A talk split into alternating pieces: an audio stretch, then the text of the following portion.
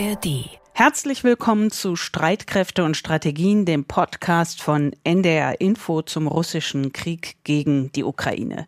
Diesen Podcast gibt es unter anderem in der ARD Audiothek. Heute ist Freitag, der 9. Februar.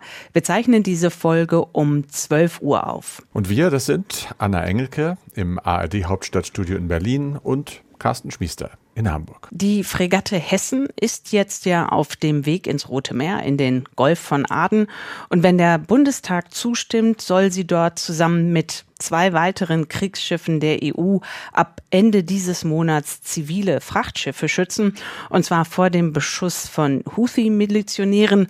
Und der Abschied von den 250 Soldatinnen und Soldaten am Donnerstag in Wilhelmshaven, der ist vielen Angehörigen nicht leicht gefallen, wie diesem Vater eines Marinesoldaten. Das ist jetzt schon eine andere Hausnummer, ja, weil man nicht weiß, was passiert. Ja, ähm, man hat, bekommt es mit, dass äh, durchaus ja auch Militärschiffe angegriffen werden es ist nicht ganz so einfach. Kriegsschiffe der USA sind bereits angegriffen worden, aber seit November vor allem zivile Handelsschiffe mit Raketen, mit Drohnen, auch mit Schnellbooten und ferngesteuerten Kamikaze-Booten. Denn die Houthi-Kämpfer aus dem Jemen, die sind ja alles andere als Rebellen, wie sie ja häufig genannt werden. Das sind vom Iran bis unter die Zähne bewaffnete Milizionäre. Und um diese Angriffe der Houthis abzuwehren, dazu sind die drei Schiffe auf dem Weg in das Rote Meer. Und laut dem Inspekteur der Marine, Admiral Jan-Christian Karg, kann man sich diese drei Kriegsschiffe wie eine Art Torwart vorstellen. Ich habe Ihnen ja versucht, mit der Torwartfunktion zu zeigen, dass sich das Kriegsschiff immer dahin stellen wird, wo es optimal die Handelsschiffe äh, beschützen kann. Insofern geht potenziell jeder Flugkörper, der auf die Handelsschifffahrt geht, auch auf ein Schiff, was diese schützen soll.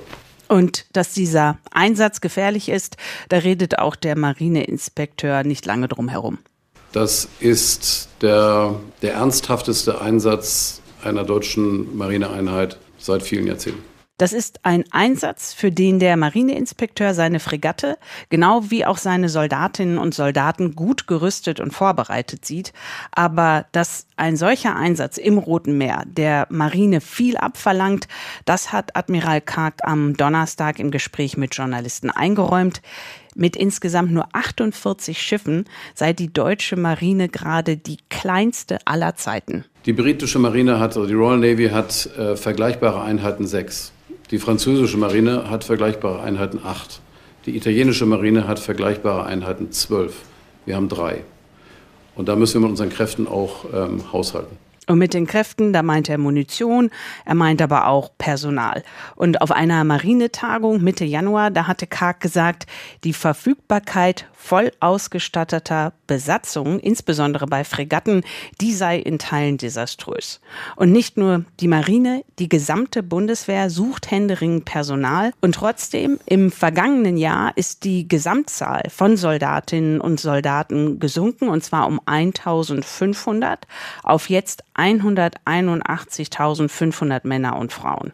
Warum das so ist und wie die Bundeswehr das Ziel von insgesamt 203.000 Soldatinnen und Soldaten in den nächsten Jahren erreichen will, darüber habe ich mit der Vizepräsidentin des Bundesamtes für das Personalwesen gesprochen, Generalstabsarzt Dr. Nicole Schilling. Sie ist übrigens die ranghöchste Soldatin der Bundeswehr. Jetzt gucken wir aber erstmal auf die aktuelle Lage in der Ukraine mit dir, Carsten. Und da ist ja die Entlassung des bisherigen Oberkommandierenden General Saluschny keine wirkliche Überraschung. Sie lag ja schon seit Tagen in der Luft. Aber trotzdem, jetzt ist es passiert. Und was kannst du uns sagen? Ich kann sagen, dass natürlich, äh, wie das oft so ist, man sieht dann was kommen, aber wenn es passiert, dann schlägt es trotzdem hohe Wellen. Also das Echo Stunden nach dieser Entscheidung ist schon stark. Paukenschlag liest man zum Beispiel. Und das Ganze wird eben auch nicht nur positiv gesehen, bei weitem nicht. Allgemein setzt sich die Erkenntnis durch, dass mit diesem Wechsel jetzt an der Spitze des ukrainischen Militärs offenbar ein schon längerer, sich aufbauender Konflikt zwischen eben dem Staatschef und seinem ersten und auch dem durchaus erfolgreichen General Salushny beendet ist, auch wenn der Präsident Zelensky Salushny jetzt noch als Helden der Ukraine bezeichnet. Das ist ja immer leicht gesagt, wenn man ihn gerade noch gefeuert hat. Ich glaube, Herr Saluschny wird da nicht so beeindruckt sein. Das Ganze ist eben die größte Veränderung im Machtgefüge der Ukraine seit Beginn der umfassenden russischen Invasion vor knapp zwei Jahren wenn man mal sich so ein bisschen nach hinten orientiert und guckt, was war denn so, dann fällt einem ja immer auf, mir zum Beispiel, dass Saluschny ja eine stattliche Figur war, körperlich kräftig und allein deshalb immer schon neben Zelensky ziemlich präsent und dominant. Er galt und ist nach wie vor offenbar beliebt, sowohl in der Armee als auch in der Bevölkerung, aber eben nicht bei seinem Chef. Und das war sicherlich ein Punkt, warum die beiden sich getrennt haben. Saluschny wissen wir lange, hat die militärische Lage zuletzt negativer eingeschätzt als Zelensky. Der hat das auch geschrieben, also veröffentlicht im Economist bei CNN, angeblich nicht abgestimmt mit Zelensky war er eben auch sehr, sehr öffentlich immer da. Darüber haben wir ja auch hier ausführlich berichtet, weil wir das ja auch bemerkenswert fanden, wie Saluschny sich da eingelassen hat, vor allen mhm. Dingen im Economist. Und jetzt ist aber der Bruch erfolgt. Wie ist denn die Trennung gelaufen? Die hat sich wohl wirklich schon länger angekündigt, auch als wir es geahnt haben. Wenn man so liest, hört man das schon im Januar, als da kräftig geknistert hat und Zelensky äh, Saluschny am liebsten sofort loswerden wollte. Das hat nicht funktioniert, weil Saluschny A gesagt hat, mache ich nicht mit und B, wahrscheinlich entscheidender, weil auch zunächst westliche Verbündete, Amerikaner, Briten wohl gesagt haben, das ist jetzt keine gute Idee. Und dann hat man sich gedacht, vielleicht ist es ganz gut, wenn wir uns ein bisschen Zeit lassen, um das Ganze vorzubereiten, um den ganz großen Knall zu vermeiden. Das erklärt vielleicht auch jetzt die Reaktion von Zelensky. Klar, er hat gesagt, mein Held. Das lassen wir einfach mal so stehen. Er hat dann aber auch wohl ein Hintergrundgespräch geführt mit Journalisten am Mittwoch. Längere Zeit hinter verschlossenen Türen hat denen die Entscheidung erläutert. Durchgesickert sind so das, was man immer hört, der öffentliche Dank, auch vom Verteidigungsminister natürlich, aber eben auch die Ankündigung aus der Staatsspitze, dass man im dritten Kriegsjahr jetzt neue Ansätze brauche obwohl weder Zelensky noch der Minister gesagt haben, wobei es sich da handeln könnte bei diesen Ansätzen. Jetzt muss man abwarten, was dabei rauskommt. Erste Reaktionen, die man so aus der Ukraine hört, zum Beispiel auch von bekannten Journalisten, die sagen, das war jetzt vielleicht kein neuer Ansatz, einfach nur die Spitze auszutauschen. Und es gibt eben auch viele Stimmen, die sagen, sowas schafft erstmal Unruhe und es gibt ein ganz großes Fragezeichen. Und wer ist das denn jetzt, dieser neue Generalstabschef Alexander Sirski? Er ist eben ein Fragezeichen, auch wenn man einiges natürlich von ihm weiß. Viele sagen, es ist ein verdienter Mann. Er war zum Beispiel schon Kommandeur, als sich die Ukraine so ab 2014 gegen die als Separatistenbewegung getarnten russischen Besatzer in der Ostukraine verteidigt haben. Wir haben natürlich unsere Korrespondenten und Tinnen in Kiew zum Beispiel. Dort sitzt Rebecca Barth und die hat mal ganz kurz erklärt, was sie weiß über den neuen Mann. Alexander Sirski war bisher Kommandeur der ukrainischen Bodentruppen und in dieser Funktion war er maßgeblich für die erfolgreiche Verteidigung der Hauptstadt Kiew und der Rückeroberung der Region Kharkiv verantwortlich. Er hat also militärische Erfolge vorzuweisen, aber er ist auch umstritten, denn er hat unter anderem an der Verteidigung der Stadt Bachmut festgehalten und das hat zu sehr großen Verlusten auf ukrainischer Seite geführt. Diese Entscheidung ist umstritten sowohl in der Ukraine als auch bei den westlichen Partnern und ihm wird daher von einigen zumindest nachgesagt, dass ihm Menschenleben nicht so wichtig seien. Äh, manche Menschen in der Ukraine misstrauen ihm auch einfach aus dem Grund, dass er Russe ist. Er ist in Russland geboren und hat dort auch seine militärische Ausbildung genossen. Allerdings lebt er seit den 80er Jahren bereits in der Ukraine. Er hat also Baggage, wie man als Amerikaner sagen würde. Der hat Gepäck dabei, nicht nur Gutes und muss sich jetzt beweisen. Allerdings sagt man auch, dass zwischen ihm und Präsident Zelensky ein guter Draht ist, dass die beiden sich gut miteinander verstehen, auch schon verstanden haben, in der Vergangenheit wohl auch schon unter Umgehung Saluschnis.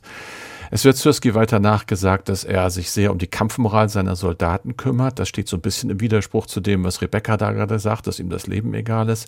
Er habe sich immer wieder an der Front blicken lassen, heißt es, und im Gegensatz zur Befehlstaktik in der russischen Armee lässt er seine Leute auch wohl machen, soweit es geht und gibt ihnen viel Freiheit, etwa bei taktischen Entscheidungen. Das ist ja wiederum Auftragstaktik, etwas, was hier im Westen häufig angewandt wird und wird die westlichen Verbündeten freuen. Washington, also die USA, haben auch schon gesagt, wir werden auch mit dem neuen Oberbefehlshaber gut zusammenarbeiten. Das ist die Reaktion dann aus Washington, aus den USA. Und äh, was sagen denn die anderen, die östlich im Kreml? Wie reagiert Im der? Kreml Genau, da hat sich zum Beispiel Ex-Präsident Medvedev geäußert, und zwar erwartbar harsch. Der hat, ich zitiere mal gesagt, Abscheu vor einem Mann, der ein sowjetrussischer Offizier war, aber zum Verräter wurde, der seinen Eid brach, den Nazis diente, seine Liebsten zerstörte, möge die Erde unter seinen Füßen brennen. Das ist so ein typischer Medvedev. Ansonsten klingt es ein bisschen kühler aus dem Kreml. Dort heißt es einfach nur frei übersetzt, wir gehen davon aus, dass der Wechsel an der Spitze des ukrainischen Militärs das Auskommen, also das Resultat unserer speziellen Militäroperation nicht beeinflusst. Man bleibt also dabei im Kreml, wir können das trotzdem noch gewinnen und alles ganz generell, was den Gegner verunsichert, jetzt mal aus Kreml-Sicht. Und das tut der Wechsel eines Oberkommandierers natürlich, das dürfte in Moskau zunächst mal willkommen sein. Ja, willkommen war ja diese Woche auch ein amerikanischer Besucher, ein ehemaliger Journalist, der jetzt ja vor allen Dingen seine eigene Webseite hat, Tucker Carlson, und er hat ja ein Interview in Anführungsstrichen mit Putin geführt. Du hast dir das angeguckt und was ist dir vor allem aufgefallen? Ich habe es mir nicht komplett angeguckt, weil das ist nun wirklich nicht vergnügungssteuerpflichtig und es war auch im Übrigen wohl nach allem, was ich lese und gesehen habe, nicht besonders überraschend. Da ging es einfach um Stichworte, um eine Abfrage, kritische Fragen, offener Widerspruch, natürlich Fehlanzeige und die Antworten des russischen Präsidenten auch erwartbar. Das ist auch so eigentlich heute das große Echo. Die Kollegen von Reuters haben sich mal die Mühe gemacht und eine Kreml-Abschrift sich äh, besorgt und haben die dann aus dem Russischen übersetzt. Dann ist man nicht auf Carlsons eigene englische Übersetzung angewiesen. Nur ganz paar Stichworte. Da hat Putin dem Westen und der Ukraine erneut vorgeschlagen, über Frieden nachzudenken. Er wird zitiert mit dem Satz, wäre es nicht besser, eine Einigung mit Russland zu erzielen, zuzustimmen, die heutige Situation zu verstehen, zu verstehen, dass Russland bis zum Ende für seine Interessen kämpfen wird. Und wenn man dies versteht, tatsächlich zum gesunden Menschenverstand zurückzukehren, das ist so ein Satz. Er hat nochmal betont, dass die Sorge der NATO vor einer Ausweitung unbegründet sei. Russland habe schließlich keine taktischen Atomwaffen eingesetzt, aber natürlich ständig damit gedroht. Dann hat er noch gesagt, dass Russland, Polen oder Lettland nur dann angreifen würden, wenn es einen Angriff auf Russland gäbe von dort. Ansonsten hätte man kein Interesse weder an Polen noch an Lettland kennen wir auch eigentlich alles. Und er hat unter anderem auch diesen alten Narrativ wiederholt und gesagt, der Westen habe halt einfach nicht verstanden, dass Russland nach dem Fall der Sowjetunion 91 Teil der Familie der sogenannten zivilisierten Völker sein wollte, dass seine Hoffnungen jedoch mit der Osterweiterung der NATO verschmäht wurden.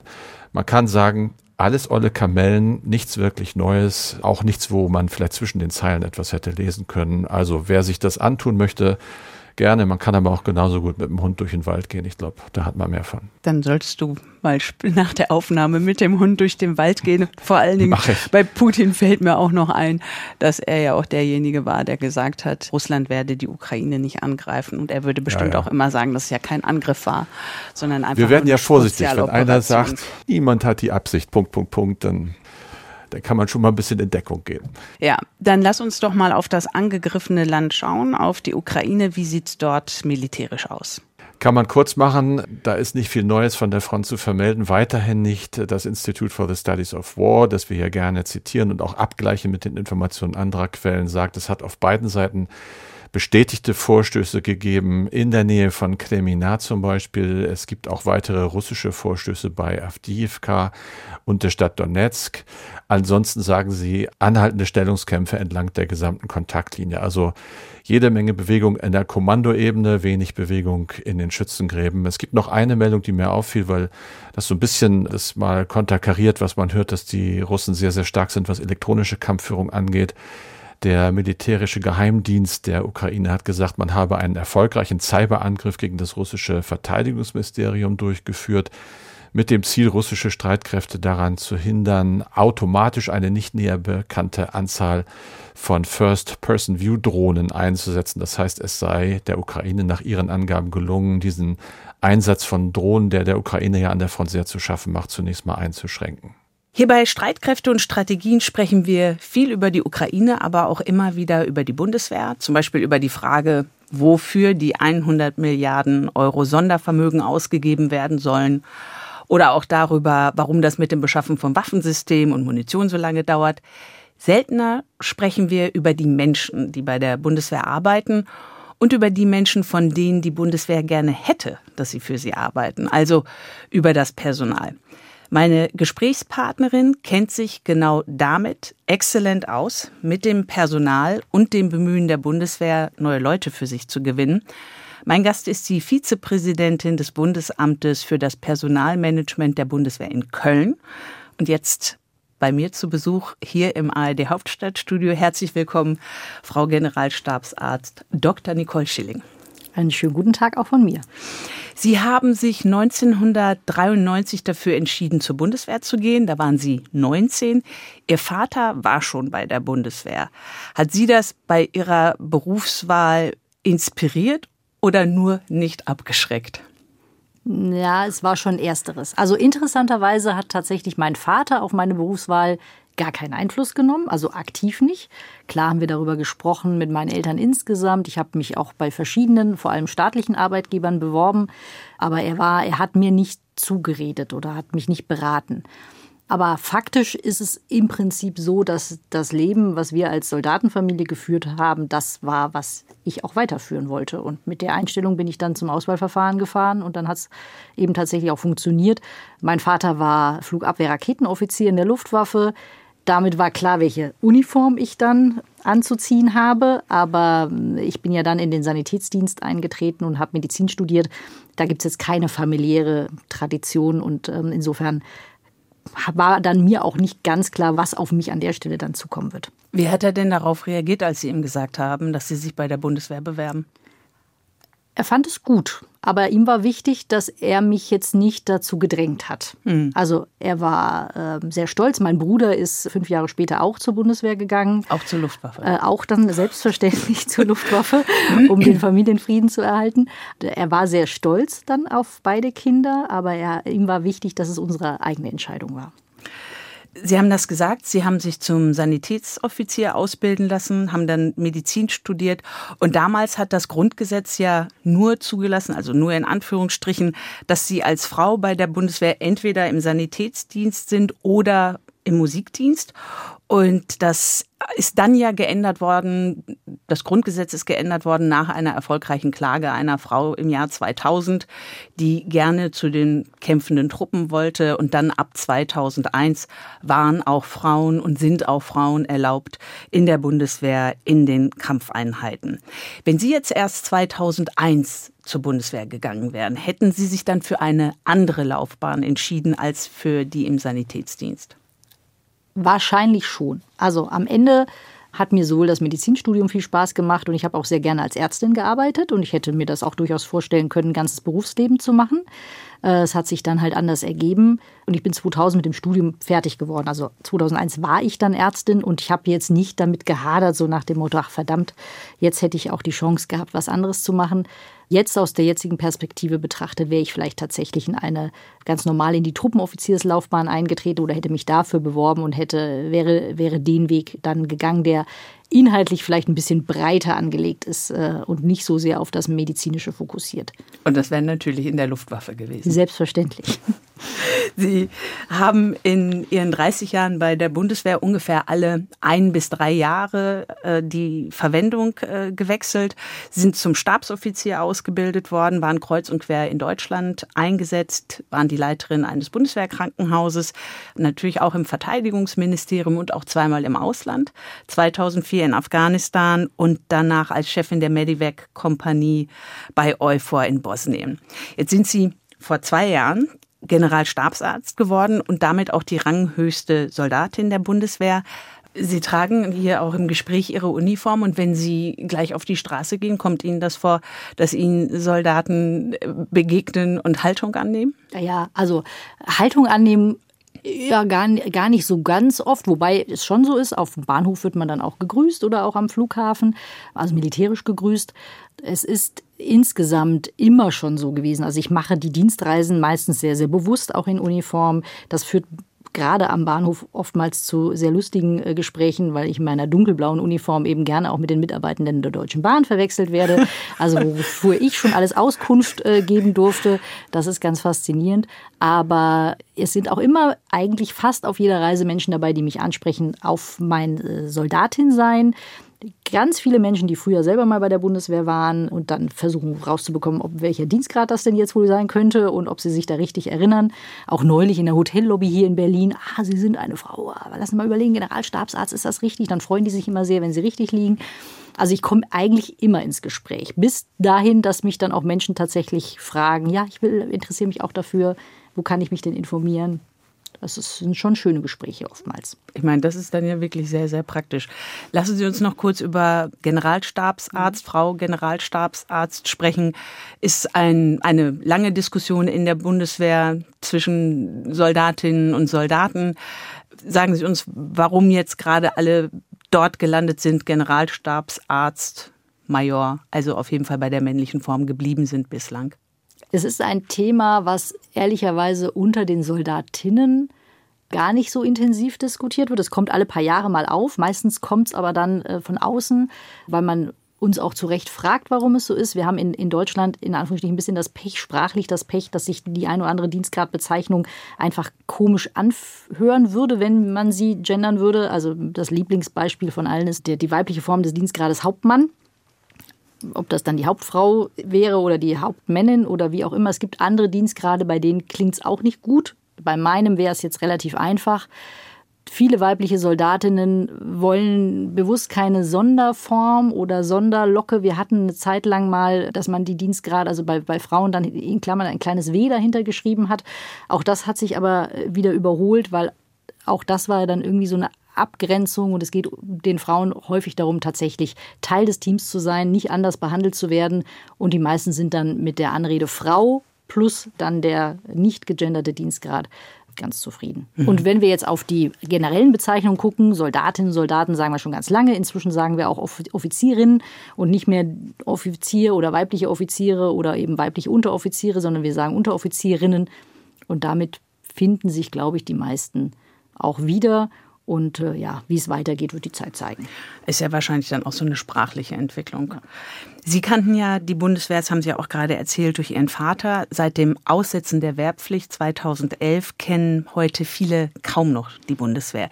Ist das ein Vorteil oder ein Nachteil für die Bundeswehr auf der Suche nach neuen Leuten?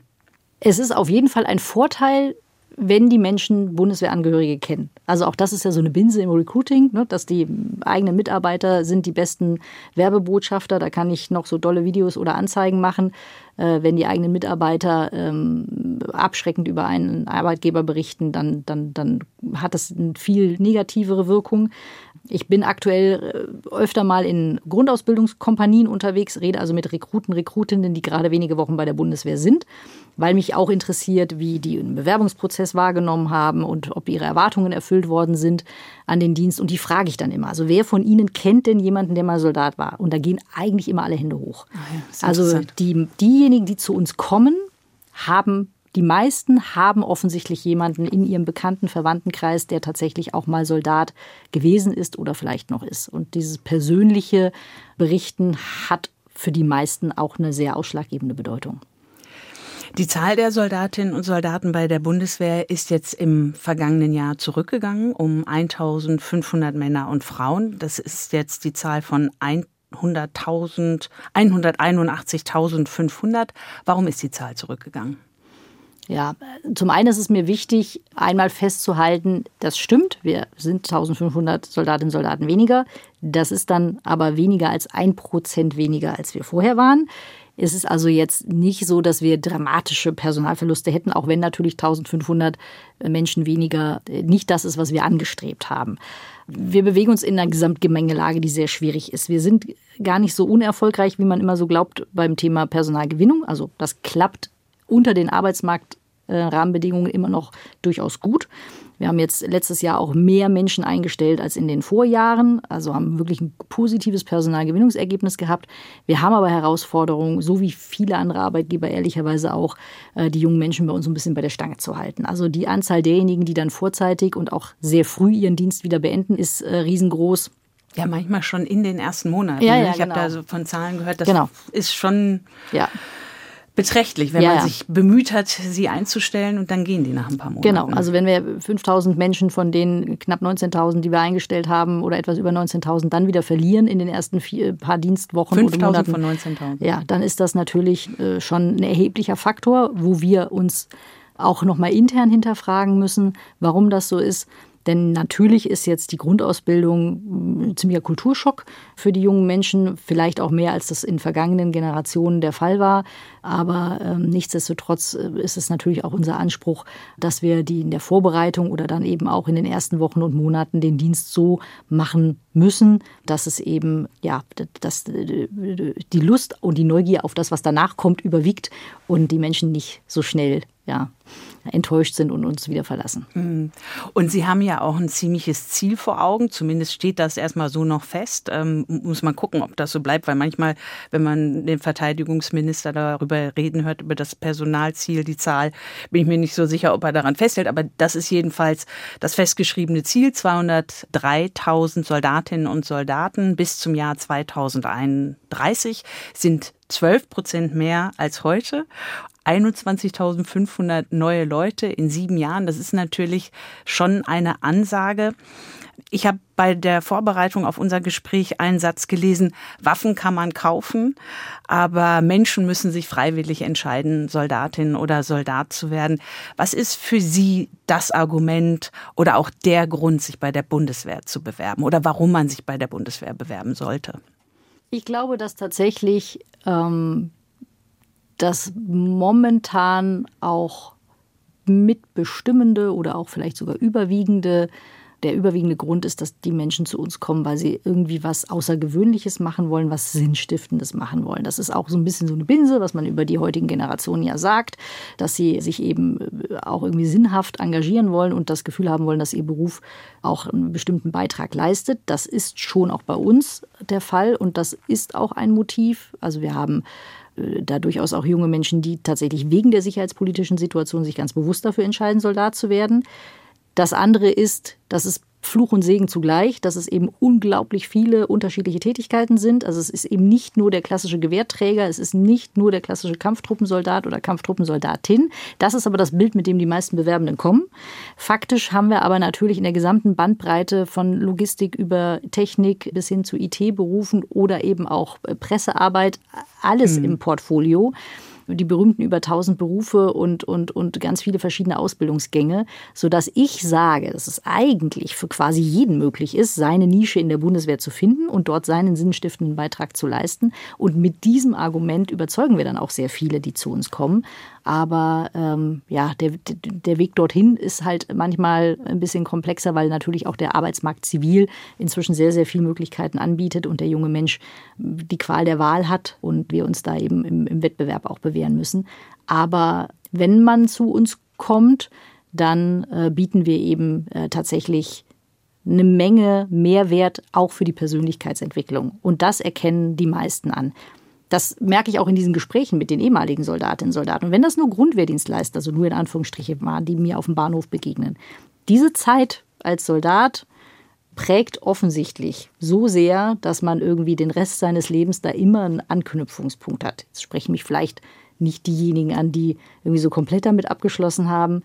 Aber ich merke das immer, dass das die Menschen immer sehr, sehr bewegt, dass sie auch mal Uniform getragen haben und irgendwie für unser Land eingestanden haben. Ich finde das interessant, weil früher wäre sinnstiftend gewesen, oder ist es heute auch noch, zu einer Nichtregierungsorganisation zu gehen, sich äh, bei Organisationen, Umweltorganisationen äh, umzutun. Und die Bundeswehr in das Sinnstiftende wäre gar nicht so in der Gedankenwelt gewesen. Das finde ich interessant, dass Sie das sagen mit dem, das ist auch äh, sinnstiftend und das sagen Ihnen die jungen Leute. Also es, ich glaube, es gab Generationen, wo das tatsächlich nicht der Fall war. Also so in den 80er, 90er Jahren oder vor allem in den 90er Jahren und äh, in den erst frühen 2000er Jahren, als es die Wehrpflicht noch gab, aber den Kalten Krieg nicht mehr gab. Ich glaube, da haben sich auch viele Grundwehrdienstleistende dann die Frage gestellt, was ist, warum, warum soll ich mich jetzt äh, auf Verteidigung vorbereiten? Gegen wen denn eigentlich? Aber inzwischen ist es halt wieder so. Und das ist ja das, was, was, was uns jetzt die aktuelle Situation eben schmerzhafterweise auch lehrt. Ich war ja vor einigen Wochen tatsächlich auch selber in Litauen, habe dort auch wahrgenommen, wie die Bevölkerung auf uns deutsche Soldaten in Litauen zugeht, mit einer unglaublichen Wertschätzung und Dankbarkeit und eben aber auch Respekt für dieses Engagement, dass wir uns dort äh, so stark militärisch engagieren, auch zum Schutz ihrer, ihrer Freiheit und, und, und unserer gemeinsamen Lebensweise und unserer Werte.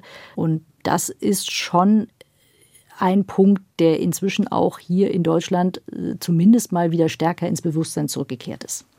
Wo Sie das sagen mit dem Bewusstsein, der Generalinspekteur der Bundeswehr, Carsten Breuer, der oberste Soldat der Bundeswehr, der hat ja im vergangenen Juli zum ersten Mal das Wort kriegstüchtig in einer Rede öffentlich erwähnt. Und Ende Oktober hat dann der Verteidigungsminister Boris Pistorius davon gesprochen in einem Interview, dass die Bundeswehr kriegstüchtig werden muss.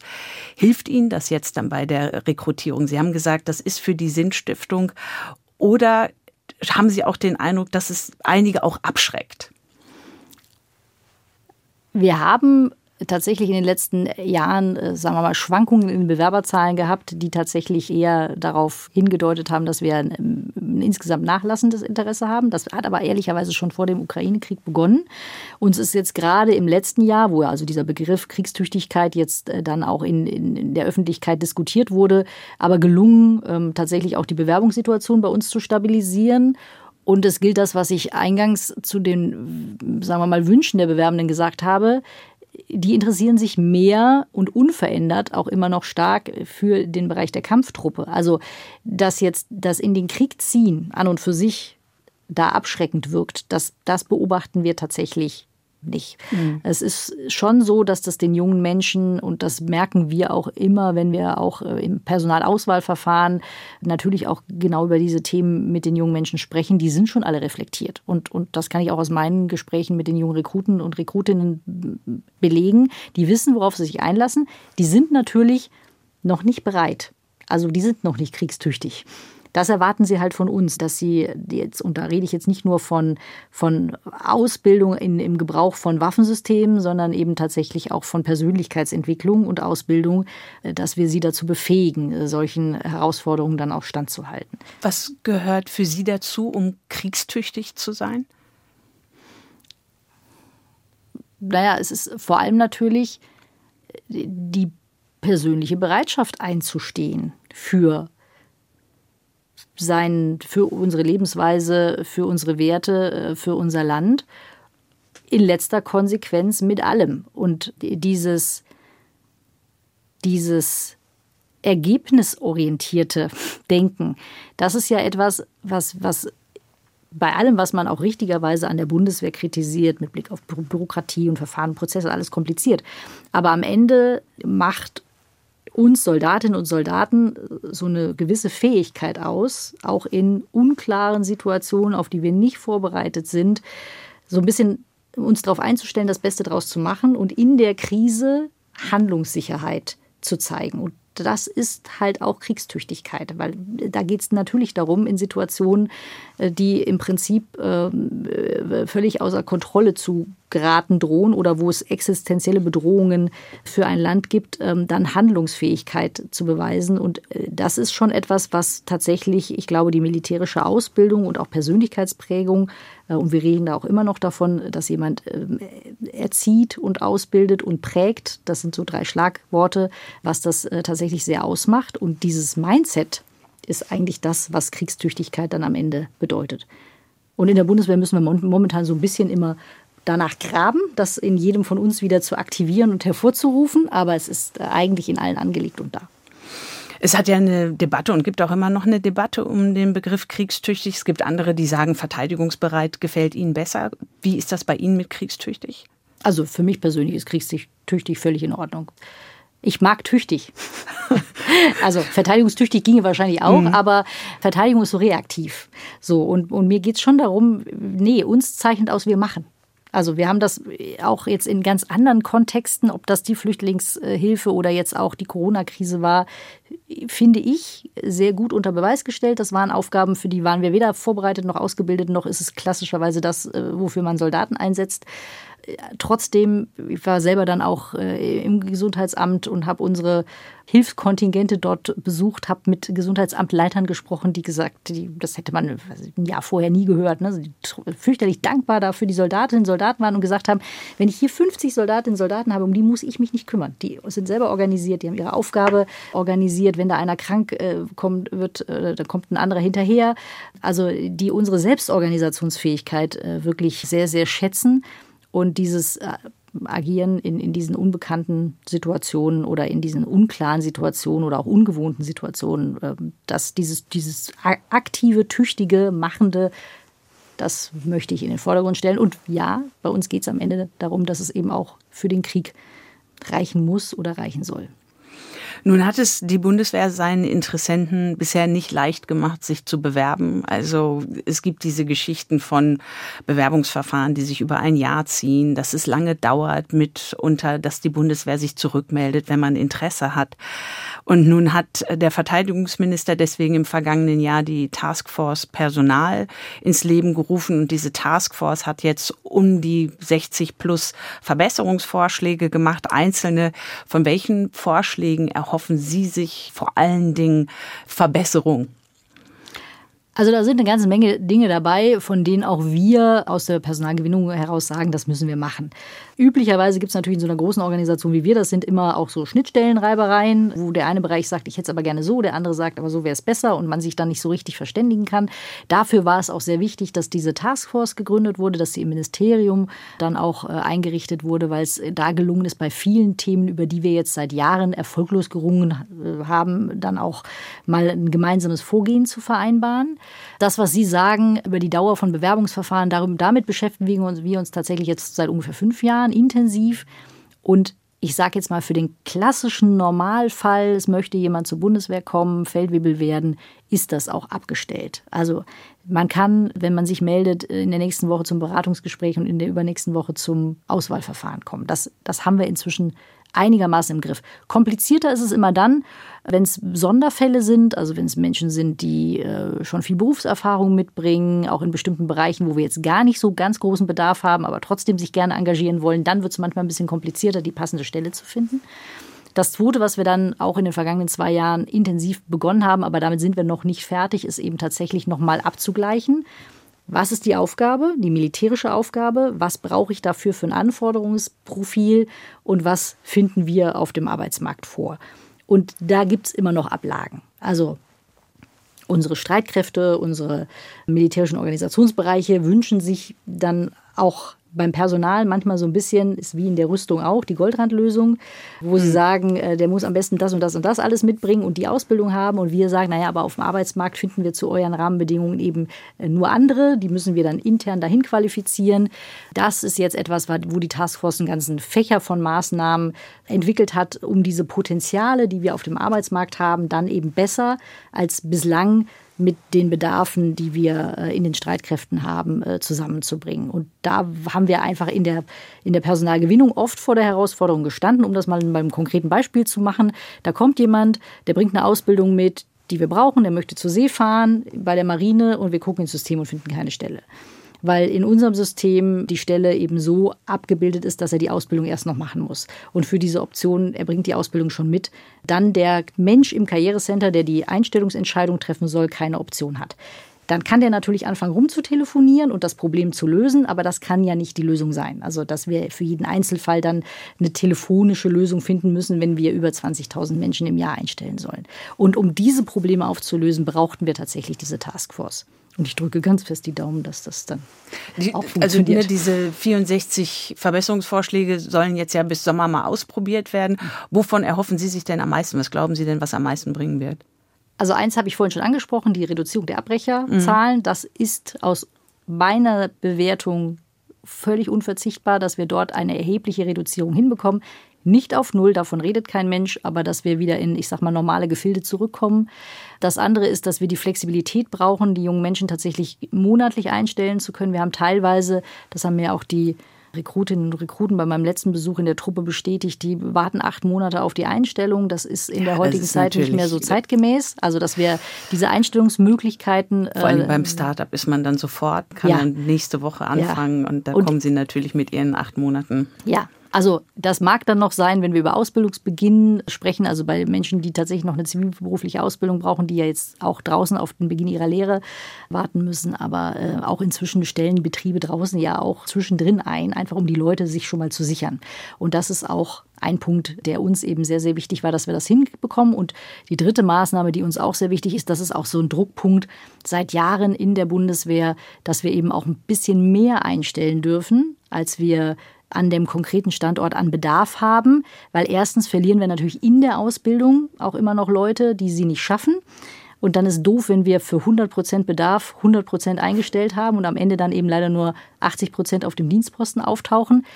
Aber um jetzt zu sagen, wir stellen jetzt bis zu 130 Prozent ein, äh, hat es eben auch jetzt diese Taskforce und Einrichtung der Taskforce und eine Maßnahme bedurft. Aber das ist für uns jetzt auch sehr, sehr wichtig. Sie haben mal gesagt in einem Vortrag vor der Clausewitz-Gesellschaft im vergangenen Sommer, da wird über Ihren Vortrag geschrieben mit dem Satz, dennoch erscheint ein weiterer Aufwuchs des Personals, wie er in den Planungen für dieses Jahrzehnt vorgesehen ist, der Referentin nicht von vornherein aussichtslos. Da musste ich ein bisschen grinsen. Also die Referentin, das sind ja Sie und nicht von vornherein aussichtslos. Optimismus klingt anders. Ja, es ist ja auch, also ich meine persönliche Auffassung ist, wir sind ein, ein, ein Land mit einer Bevölkerung äh, von etwa 84 Millionen Menschen.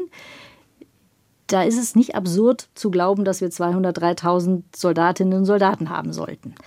Dass wir da momentan Herausforderungen und Schwierigkeiten haben, das ist tatsächlich so. Ich will aber eben die Flinte auch noch nicht ins Korn werfen und sagen, das geht auf gar keinen Fall. Ich glaube, ich habe bei dem Vortrag auch gesagt, äh, ich bin nicht sicher mit Blick auf die vorgegebenen Zeitlinien, die Sie auch vorhin ja schon mal angesprochen haben, weil das eben tatsächlich sehr ambitioniert ist. Und wir müssen eben intern noch mal einiges begradigen und bereinigen, damit wir es eben schaffen, mehr Menschen einzustellen. Insofern nein, kein bedingungsloser Optimismus, aber eben auch nicht Fatalismus im Sinne von, das kriegen wir nicht hin und wir sollten uns von dem Ziel gleich verabschieden, sondern ich stehe halt dafür ein, dieses Ziel dann doch in der möglichst vorgegebenen Zeit möglichst gut zu erreichen. Als eine Möglichkeit, äh, mehr Menschen in die Bundeswehr zu bekommen, ist ja die Debatte über die Wehrpflicht bzw. die Dienstpflicht. Und da macht es ja den Eindruck, dass Verteidigungsminister Pistorius das schwedische Modell interessant findet, wo ein ganzer Jahrgang von 18-Jährigen quasi eine Mail bekommt, sich zu melden und einen Fragebogen ausfüllt. Dann wird geguckt, wen können wir denn von denen mustern und dann wird ein kleiner Teil von denen tatsächlich zur Armee eingezogen. Ihrer Ansicht nach ist das ein guter Weg, jetzt das schwedische Modell oder irgendeine Art der Dienstpflicht, um mehr Leute für die Bundeswehr zu interessieren, so wie Ihr Vater Sie damals für die Bundeswehr interessiert hat? Also ich glaube tatsächlich, am Ende des Tages brauchen wir Menschen, die sich bei uns auch engagieren wollen. Also die auch eine gewisse Freiwilligkeit mitbringen. Das ist ja auch beim schwedischen Modell ehrlicherweise so. Da bezieht sich die Pflicht ja nicht dann auf das Dienen äh, an und für sich.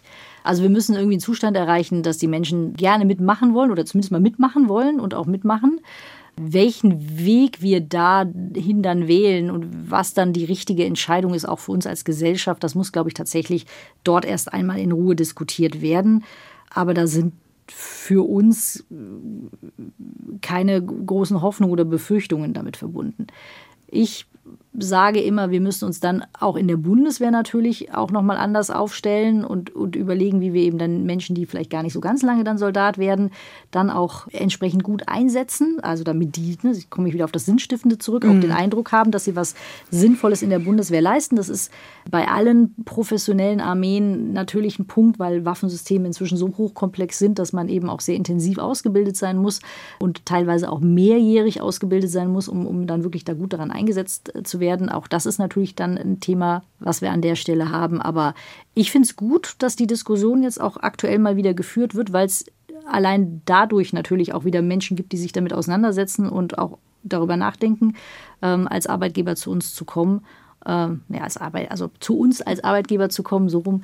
Aber ähm, da bin ich jetzt äh, gespannt, wie die Debatte weitergeht. Ja, ja, klar. Ich meine, es ist eine politische Entscheidung und ich war vor ungefähr einem Jahr, als der Generalinspekteur noch Zorn hieß, da war ich bei ähm, einem Vortrag von Ihnen und da hat er auch die Dimension dargestellt, was das alles für Kosten nach sich ziehen würde für die Bundeswehr, wenn es darum gehen würde, auch wieder Wehrpflichtleute, egal Männer, Frauen, äh, zu integrieren, also Kasernen und was diese ganze was das an Milliarden kosten würde. Aber keine Denkverbote, sagt Verteidigungsminister Pistorius in der ARD, wenn es um diese Vorschläge geht, wie man mehr Personal für die Bundeswehr gewinnen kann. Und dann gibt es auch noch eine Idee von dieser Taskforce Personal, und zwar die Bundeswehr für Menschen äh, zu öffnen, die keinen deutschen Pass haben, aber schon länger in Deutschland leben. Ist bestimmt jetzt nicht die Lösung, aber ist das für Sie ein Weg? Ist das eine gute Möglichkeit? Auch an der Stelle gilt, dass man das, glaube ich, tatsächlich erstmal äh, diskutieren und, und, und, und das für und wieder abwägen muss. Andere europäische Nationen machen das bereits und äh, haben da offensichtlich äh, keine Riesenherausforderungen, Menschen in die Streitkräfte zu integrieren. Bestimmte Dinge muss man, glaube ich, von vornherein festlegen, wenn es um Sprachkenntnisse geht, wenn es um die Frage des Aufenthaltes äh, in Deutschland geht, wie lange jemand schon in Deutschland gelebt hat, ob er sich quasi als Teil äh, der Gesellschaft fühlt. In der Bundeswehr ist es schon so, dass dieses Leitbild des Staatsbürgers in Uniform weiterhin Gültigkeit hat. Das heißt, da gibt es dann schon auch eine Verbindung zwischen, zwischen dem Soldaten und eben dem, dem Staat. Und eine äh, Verbindlichkeit. Auch eine Verbindlichkeit, auch eine, das gegenseitige mhm. Treueverhältnis ist eben auch da das Schlagwort. Der Treueschwur. Genau, das muss man alles mitbedenken. Am Ende des Tages ist es jetzt also quasi kein Thema, wo ich jetzt sage, das löst alle unsere Probleme, das wäre Quatsch. Aber es ist eben auch nichts, wo ich sage, wir könnten damit nicht umgehen, sondern das würden wir natürlich auch dann äh, in der, in der Umsetzung genauso konstruktiv und engagiert angehen wie alle anderen Ideen. Letzte Frage. In der Bundeswehr sind viele weiß und sind viele Männer. Etwa 13 Prozent sind Frauen. Und ähm, der Anteil von Soldatinnen und Soldaten mit Migrationsgeschichte, das weiß ich gar nicht, was, was da die Zahl ist, ist aber auch nicht hoch, so wie ich gehört habe. Wie wollen Sie das angehen? Also das Thema mehr Frauen für den Dienst in der Bundeswehr äh, zu interessieren oder auch vielleicht zu begeistern, ist, ist ein Thema, was uns jetzt auch schon tatsächlich seit vielen Jahren beschäftigt und es eben unterschiedlich in den Bereichen gut funktioniert. Ich, äh, Im Sanitätsdienst ist es, wie gesagt, gar kein Problem. Und zwar schon seitdem ich Soldatin bin, also seit über 30 Jahren, stellen wir da in, in, in vielen Bereichen mindestens 50 Prozent Frauen ein. Und wir haben dieses Phänomen auch im Bereich der normalen Streitkräfte. Es gibt Bereiche, die werden von Frauen sehr stark angefragt und andere Bereiche, die werden weniger stark angefragt.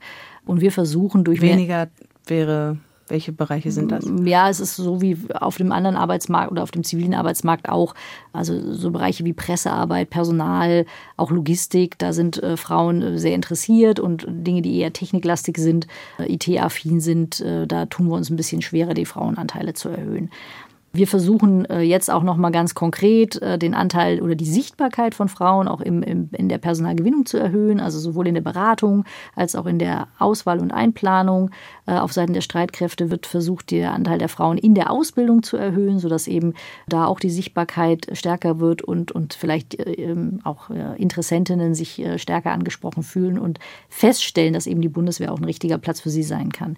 Mit Blick auf äh, Bewerbende oder Interessenten mit Migrationshintergrund gehen wir das auch jetzt tatsächlich nochmal neu an. Wir haben immer, wir standen immer auf dem Standpunkt, dass es für uns halt keine Rolle spielt. Also jetzt eben im positiven Sinne.